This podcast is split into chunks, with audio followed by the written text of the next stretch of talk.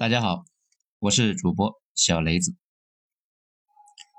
亚马逊丛林大火烧了将近一个月，指望非主流巴西去救火？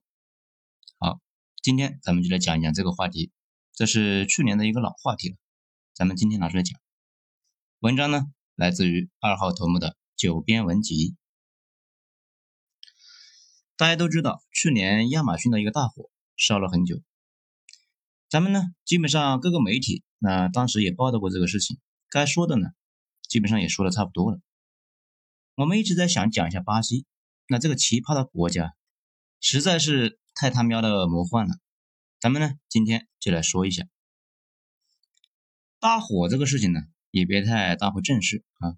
巴西每年干燥的季节都是要例行烧雨林啊，他们自己都已经很习惯了，只是这一次呢，被抖出来。显得是灰头土脸。我在巴西的同事啊发朋友圈替巴西人打抱不平，说是啊，巴西并不是最严重的，那为什么要针对巴西呢？巴西人觉得这是帝国主义的阴谋。不过帝国主义的阴谋还真的不是指向巴西。彭博社和法新社说是啊，巴西大火的主要责任是中国。因为中国冻结了购买三千万到四千万吨的美国大豆，转而呢增加了巴西大豆的依赖，促使巴西砍伐更多的森林，改种大豆。阿宗就坐在家里面呢吃瓜看戏，眼瞅着天上飘来一口锅呀。巴西啊，我自己去过，不过压根呢也谈不上了解，因为只是在公司办事处所在的地界待着，根本就不敢出去。出国前，公司的 HR 就给我打电话啊，说是别去贫民窟，别去闹市啊，别去某某某某某啊，跟我说了二十多个别去。最后呢，还不经意间说出了关键的问题：如果在巴西出了事，部分社保都自动失效，公司不给短期出差，那上特种险。这我才知道，很多保险是有前提的，比如你给自己上了个保险，就跑去叙利亚。那被人呢一枪爆头之后，家属去领保险，人家笑呵呵的给你摊开说：“你看这几百页的协议里面，第五百页的第五十行规定，我们的险种不适合这个场景，特殊地方你得上特殊的险种，等等等等。请问还有什么需要帮忙的吗？哎，那你说这不对呀？为什么事先并没有跟我们说呢？人家肯定就说了呀，保险协议最后一页还有你家人的签字。”声明已经阅读了全部协议，并且已经同意。而巴西和南非以及伊拉克、阿富汗、叙利亚等地方啊，保险公司都列在了合同的犄角旮旯里面，大家就知道巴西这个国家是什么样的。而且巴西的同事都上了一个巴西特有的手机险，因为巴西人呢几乎人人丢手机，所以呢干脆就搞了一个金融创新。不过后来去了之后，发现跟我想象的也不大一样。我们以前以为那个地方乱的跟贼窝似的，那其实不是，或者说呢不全是。我在我们公司的公寓里面住，公司的公寓正好是著名的富人区，富丽堂皇到啊，我以为在某个发达国家，而且房价高的离谱，嗯，跟北京差不多。后来知道巴西。阿根廷、墨西哥那都差不多。国内呢有三个国家：富人区、中产区、贫民窟。最关键的是，这个地方是法外之地。美国很多富豪们想搞点娱乐活动，如果在美国本土的话，那一方面耳目众多，不好下手；另一方面，美国那个国家其实乱七八糟的一个章节制度那是一大堆呀，不像巴西。说是有法律，不过是那种大家听了之后忍不住呵呵笑的法律。所以，里约的富人区向来都是毒品、性奴这些的集散地，有钱人在那里开心的不得了，就像天堂。而且，巴西里约这个地方呢，从官方到民间是不建议你半夜溜达的。你半夜溜达出了事，警察都是一副早就告诉你了，溜达啥呀？溜达你大爷呢？这种造型。路过一个高架桥，同事指着那个桥说：“看到那个栏杆没有？毒枭处决叛徒之后，就挂在那里，让其他人呢抓学习。”这奇怪的是，我发现巴西有大量的华人移民，还有很多巴西的留学生。这不知道为什么要去巴西留学。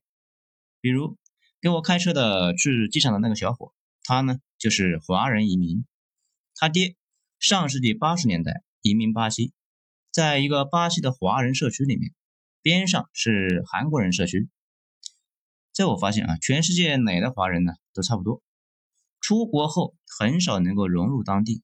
一直都是自己搞华人社区的玩，我不好意思直说，只好呢是疯狂的暗示他爹，为什么这么想不开，竟然移民巴西，移民土澳那也比巴西强啊。他说啊这个要关注时代背景，上世纪八十年代，巴西呢还是很好的，比中国强 n 个数年级，所以啊就过来了。他爹可以随时回国再把国籍要回来，但是他是不行的。这辈子你就没法入中国的国籍，那还好他会汉语，可以给中国的企业开车。巴西整体呢比中国啊不安全的多，但是富人区却安全的多，而且奇葩的是，富人区里面又有富人区，里面呢还有个更富的富人区，高端地界到处都是配枪巡逻的警察，保安都是军人出身，而且很多富人自己的保安呢是前特种部队的。外人呢，连庄园啊都不让靠近。后来才发现，很多国家都是这样，跟我们民国租界似的。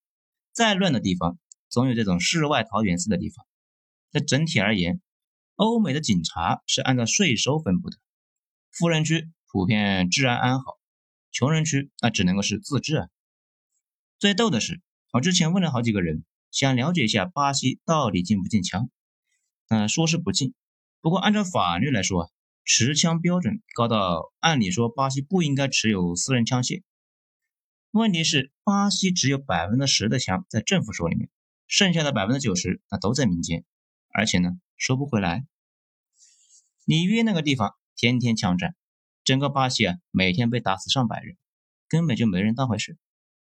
我还查了一下，巴西的凶杀率在全世界排名第三，仅次于哥伦比亚。和萨尔瓦多，那怪不得保险不给保巴西呀。巴西的政府那才是真正的无为而治。其实呢，想管也管不动，只能是凑合着过呀。嗯，这个地球上没有比巴西更自由的国家了。那如果有，那就是乌克兰。巴西这个地方呢，其实还真的挺好。大家随便上网搜一下，巴西那块地方应该是全世界最好的一块地。不过，正如我们一直说的。如果上帝给上面的人呢装个脑子，那就更好了。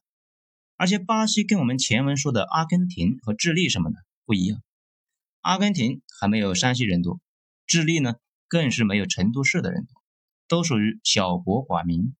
但巴西不一样，巴西有两亿人，国土八百多万平方公里，这跟中国差不多。问题是人家那块地方完全是绿色的，是名副其实的大国。而且巴西呢，还有一个名字叫红木，没错啊。巴西一开始是作为红木的原料国，是给葡萄牙提供红木支援葡萄牙建设，所以西方人就给它起了个名字叫红木。这幸亏啊，当初不是葡萄牙养的狗啊，不然那就得叫爱狗子了。从足球队就能够看出来，巴西人绝大部分那都是混血的，血液里面躁动着黑人的没恒心，爱运动。以及葡萄牙人的没进取心，又懒得蛋疼，所以呢，大家应该能够猜到，他们的混血后代巴西人是一群什么样的人。事实上，巴西人用实际行动向大家证明了大家的猜想，哎，是对的。几年前，我们的一个领导去巴西访问，上台演讲，说中巴人民都是勤劳勇敢的人民。他本来呢是例行扯淡，那走哪都这么说。但是随后啊，被人家主办方纠正说：“哎，别那么说，我们巴西可不勤奋，而且呢，也不觉得勤奋是美德。上帝保佑巴西，所以巴西人呢又懒又闲。而且非常逗的是，这也是巴西人自己说的，说是巴西的军费开支呢是俄罗斯的百分之六十三，但是军事实力那不到俄罗斯的百分之零点六三。更扯的是，巴西的军队连国内的匪帮都灭不了。”不过呢，也不能完全怪巴西，南美毒枭黑社会啊，那也是一个逆天的存在。装备着从国际黑市上买来的各种高精尖的武器，那确实也不太好惹。巴西奥运会期间，警方和毒贩子他们呢，甚至达成协议，黑帮可以扩大三倍的毒品产能和销售量，但是不能够给政府搞事。黑帮还同意了，在一时之间还成为美谈。而且巴西越狱频发，这个大家去搜一下巴西新闻，基本上每隔一段时间那就有越狱。武装分子直接把监狱大门给炸开，大家呢鱼贯而出，这也是巴西的传统保留节目之一。巴西一开始是给欧洲提供红木，后来呢在巴西发现了金矿和钻石矿，就赶紧抓了印第安人呢来挖矿。不过印第安人呢有几个明显的毛病，首先是体质差，容易疲劳，很容易得病，这尤其是疟疾，那得了就得死。其次呢，脾气也不太好，奴性不强，让他们当奴隶，那很容易自杀。不仅自杀，还把小孩也给杀了，就宁可去死，也不愿意当奴隶。那欧洲人只好呢去找更适合的奴隶，然后啊就找到了黑人。这黑人呢体质好，奴性强，啊不怕疟疾。早期的病理学家一直在解剖黑人大脑，说是想找出一个控制黑人奴性的区域。在那个被拯救的江歌里面，小李子扮演的那个奴隶主说他找到了，而且美洲黑人比他们的非洲老家的人呢赚得多。有的文章说，嗯，当时把黑人像沙丁鱼一样装在奴隶船里面，穿越一次大洋就得死掉一大半，生病的死了那都得扔到大洋里面去喂鲨鱼，以至于奴隶船巨臭无比，而且呢背后一直跟着一群的鲨鱼。到达美洲的黑人都经历过鲨鱼洗礼，自然体质是好得多啊。黑人到了巴西之后，一开始呢被白人逼着挖金子，后来又是种甘蔗，再后来呢又是种棉花。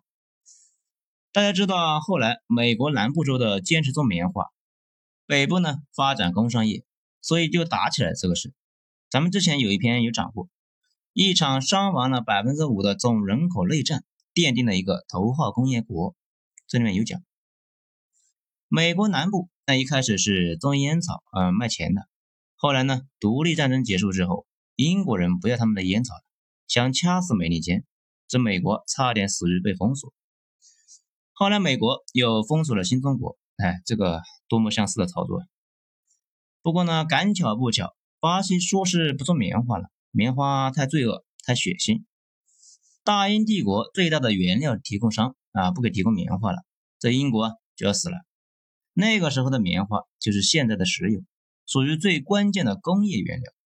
这个时候，美国的南方开始种棉花，接了巴西的班，同时呢，继承了奴隶制。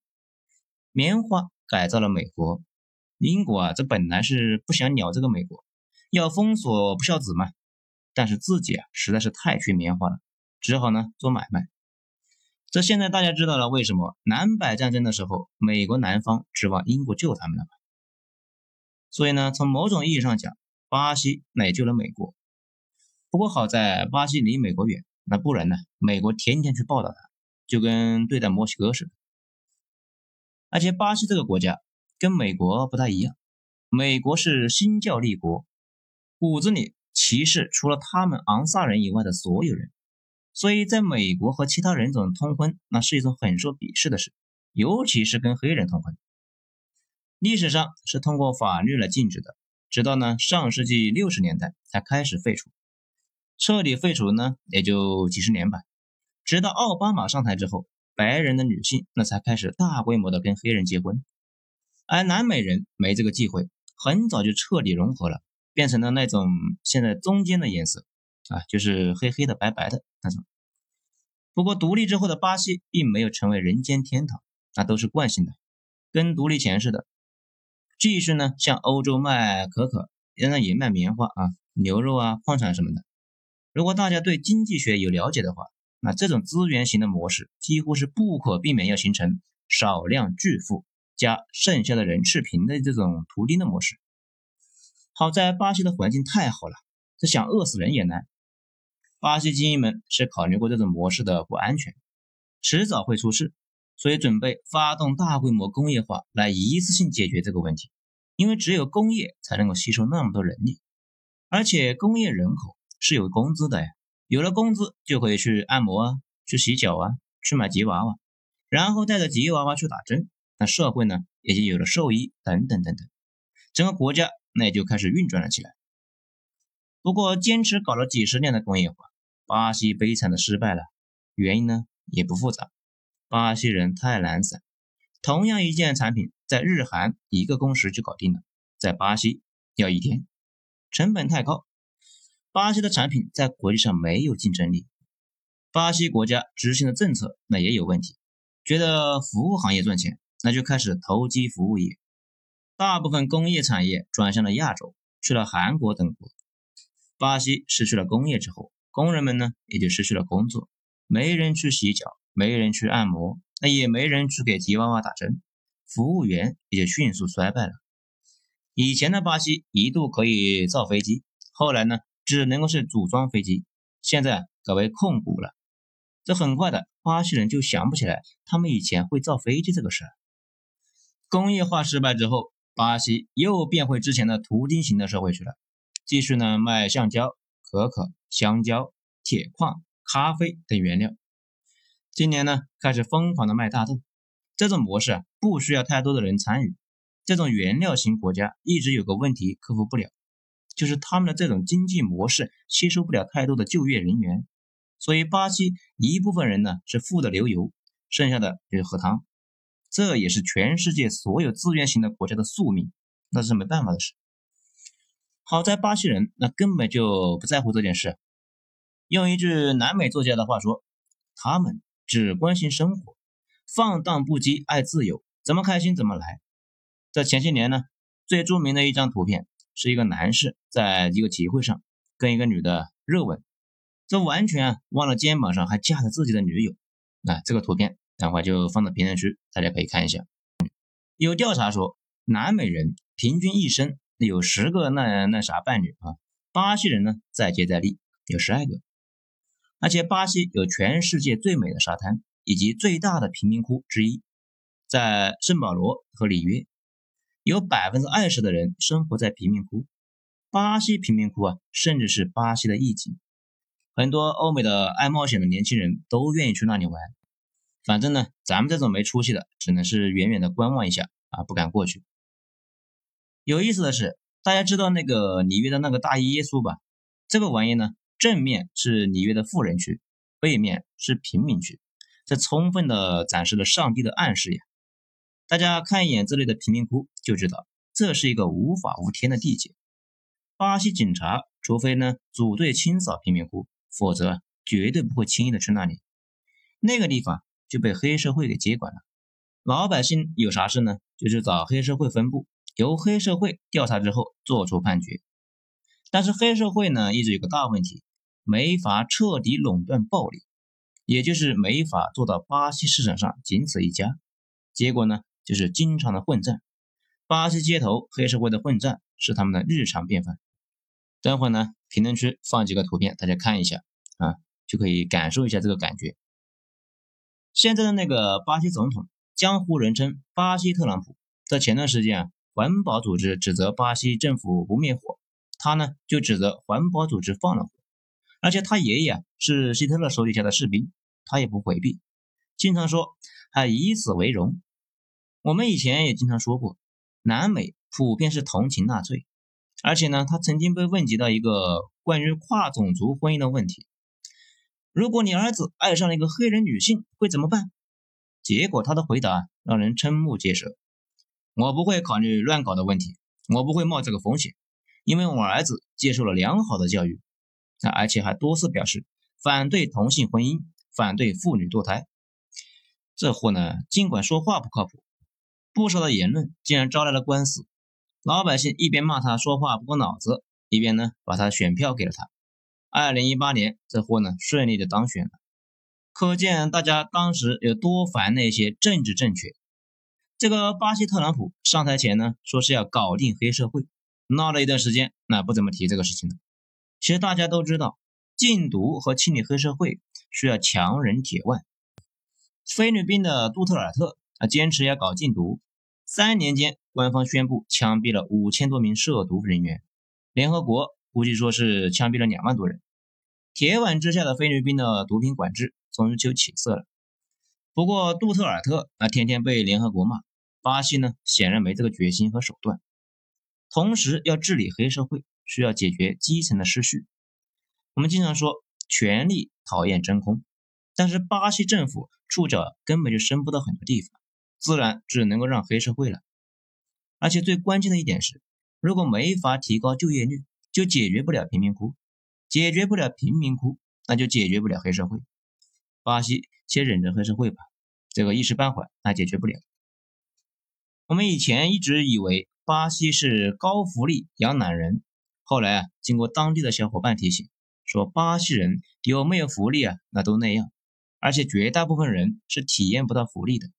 福利主要是集中在公务员，而且政府呢也不怎么地，政策充满了短视。在前些年美国经济危机的时候，不是搞那个量化宽松放水吗？第三世界都收了大量的美元贷款，这按理说，拿到贷款应该就能搞点赚钱的项目，但巴西政府啊，基本上把这些贷款都当成了讨好选民的一个资源，全给老百姓给花掉了。当然呢，也不是军民的花，而是优先政府官员，然后公务员，最后到普通老百姓的时候啊，基本上连渣都不剩。还搞他们那个全民啊免费医疗，尽管巴西和阿根廷以及俄罗斯的全民医疗那就是个大笑话，所有免费医疗共同的特点那就是往死里排队。用巴西人自己的话说，等排队轮到你，如果没有自己好，那已经死了。家境好的呢，一般去私立医院。等到这几年美元回流，巴西一度陷入了困境，因为前期把钱都消费掉了。还不上美国人的钱呢。不过对于美国人来说，没有还不上的钱。阿根廷军舰都被美国人扣住了，美国还要收走巴西的小岛来抵债啊。讲到这里呢，大家也都看出来了，巴西这个国家，上帝明显是很爱他们的，资源富足，环境和平，基本没有挑战者和竞争者，自然就失去了进取心。这个国家的人民呢，有种气质。就是宁愿混一天算一天，也不是做点什么去改变。举国佛系，哼，也是牛逼啊！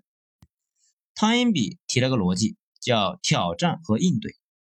阿汤说，德国人非常有前途，处于四战之地，而且德国女人呢长得巨丑，啊，比爷们还壮，所以德国男人可以安心的投入工作。然后他又说，英国一样是贫瘠，而且女人一样巨丑，那巴西跟阿根廷。正好相反，巴西的未来在哪呢？谁也不知道。不过知道的一点是，无论是巴西还是阿根廷，都跟中国走的是越来越近。未来他们的国运都和我们的关联在一起，这也正常。我们是工业国，巴西、阿根廷、智利、澳大利亚、俄罗斯、沙特，他们几个呢都是原料国。他们把物资运来，我们生产，然后加价卖回去。如果我们有了大英帝国那样的金融系统和海军，中国就是两百年前的大英帝国。大家呢不要觉得我盲目乐观，我呢完全有信心看到那一天。好了，今天咱们就讲到这里，精彩下次接着继续。我是主播小雷子，谢谢大家的收听。